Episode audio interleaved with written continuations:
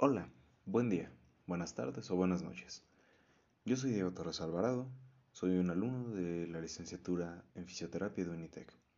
Yo les voy a hablar en general de la anatomía del corazón. Bueno, para empezar, vamos a hablar un poco de generalidades del corazón. El corazón es un órgano musculoso formado por cuatro cavidades, su tamaño es parecido al de un puño cerrado y tiene un peso aproximado de entre 250 y 300 gramos. Esto respectivamente en mujeres y varones adultos. Está situado en el interior del tórax por encima del diafragma, en la región denominada mediastino, que es la parte media de la cavidad torácica localizada entre las dos cavidades pleurales.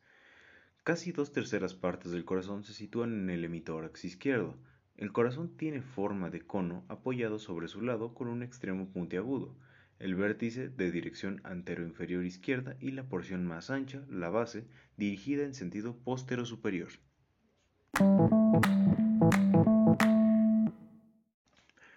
Ahora hablemos un poco del pericardio. El pericardio es aquella membrana que rodea al corazón y lo protege. Esta impide que el corazón se desplace de su posición en el mediastino, al mismo tiempo que permite la libertad para que el corazón se pueda contraer. El pericardio consta de dos partes principales, el pericardio fibroso y el pericardio seroso.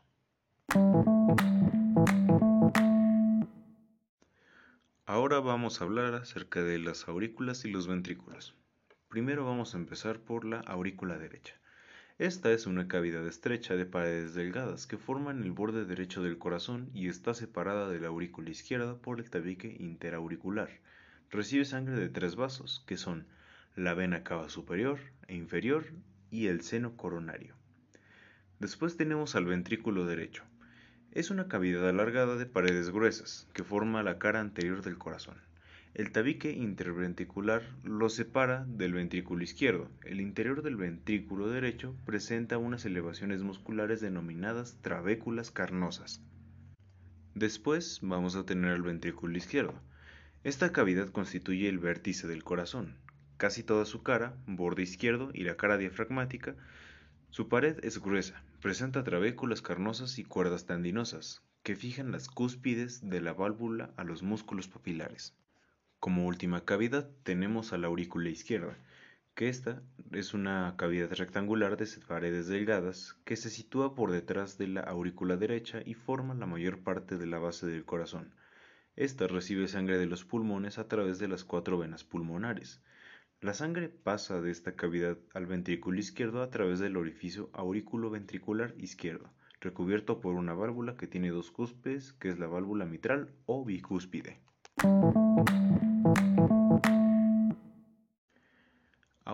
Un poco de la inervación. El corazón está inervado por fibras nerviosas autónomas, tanto del sistema parasimpático como del sistema simpático que forman el plexo cardíaco. Las ramas del plexo cardíaco inervan el tejido de conducción, los vasos sanguíneos coronarios, el miocardio auricular y ventricular. Las fibras simpáticas proceden de los segmentos medulares cervical y torácico. La inervación parasimpática deriva de los nervios vagos o décimo paracraneal. Ahora hablemos de la irrigación. En la parte inicial de la aorta ascendente nacen las dos arterias coronarias principales, la arteria coronaria derecha y la arteria coronaria izquierda. Estas arterias se ramifican para poder distribuir la sangre oxigenada a través de todo el miocardio. La sangre no oxigenada es drenada por venas que desembocan en el seno coronario, la cual desemboca en la aurícula derecha. El seno coronario se sitúa en la parte posterior del surco auriculoventricular.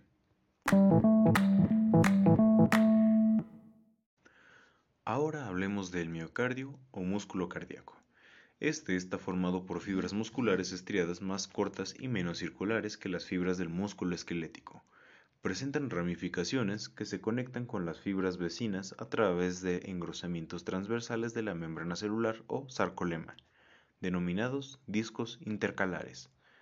A las fibras musculares miocárdicas las vamos a denominar apantalonadas por la disposición que tienen. Las paredes de los grandes vasos, arterias y venas están constituidos por tres capas. La capa interna está constituida por un endotelio, su membrana basal y una capa de fibras elásticas. La capa media está compuesta por tejido muscular liso y fibras elásticas.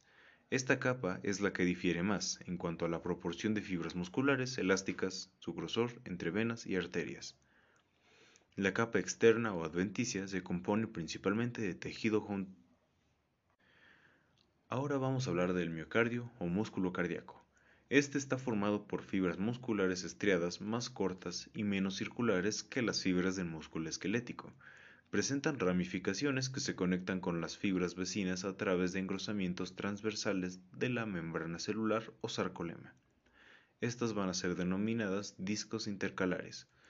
A las fibras musculares miocárdicas las vamos a denominar apantaronadas por la disposición que éstas pueden tener. Las paredes de los grandes vasos, arterias y venas están constituidos por tres capas. La capa interna está constituida por un endotelio, su membrana basal y una capa de fibras elásticas. La capa media está compuesta por tejido muscular liso y fibras elásticas.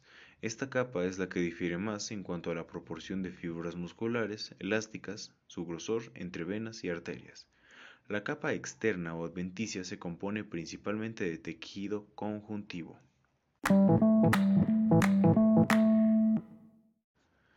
Toca hablar ahora de las arterias. Las arterias son vasos cuyas paredes están formadas por tres capas con un predominio de fibras musculares y fibras elásticas en la capa media. Ello explica las principales características de las arterias, la elasticidad y la contractilidad. Según la proporción de fibras elásticas y musculares de esta capa se pueden diferenciar dos tipos de arterias. Las arterias elásticas, cuya función principal es la conducción de la sangre del corazón a las arterias de mediano calibre, y por ende, estas son de mayor calibre, y las arterias musculares, que son de un calibre intermedio y que regulan el flujo sanguíneo en distintas partes del cuerpo. Luego vamos a hablar de arteriolas. Las arteriolas son arterias de pequeño calibre cuya función es regular el flujo a los capilares. La pared de las arteriolas tiene una gran cantidad de fibras musculares que permiten variar su calibre y por tanto el aporte sanguíneo al lecho capilar. Ya que estamos hablando de capilares, vamos a dar su definición. Estos son vasos microscópicos que comunican las arteriolas con las vénulas. Se sitúan entre las células del organismo en el espacio intersticial para poder facilitar el intercambio de sustancias entre la sangre y las células. Ya por último, vamos a ver lo que son las venas y las vénulas. La unión de varios capilares forma pequeñas venas denominadas vénulas. Cuando la vénula aumenta de calibre, se denomina vena. Las venas son estructuralmente muy similares a las arterias, aunque sus capa interna y media son delgadas. La capa muscular y elástica es mucho más fina que en las arterias porque presentan una menor cantidad de fibras tanto elásticas como musculares.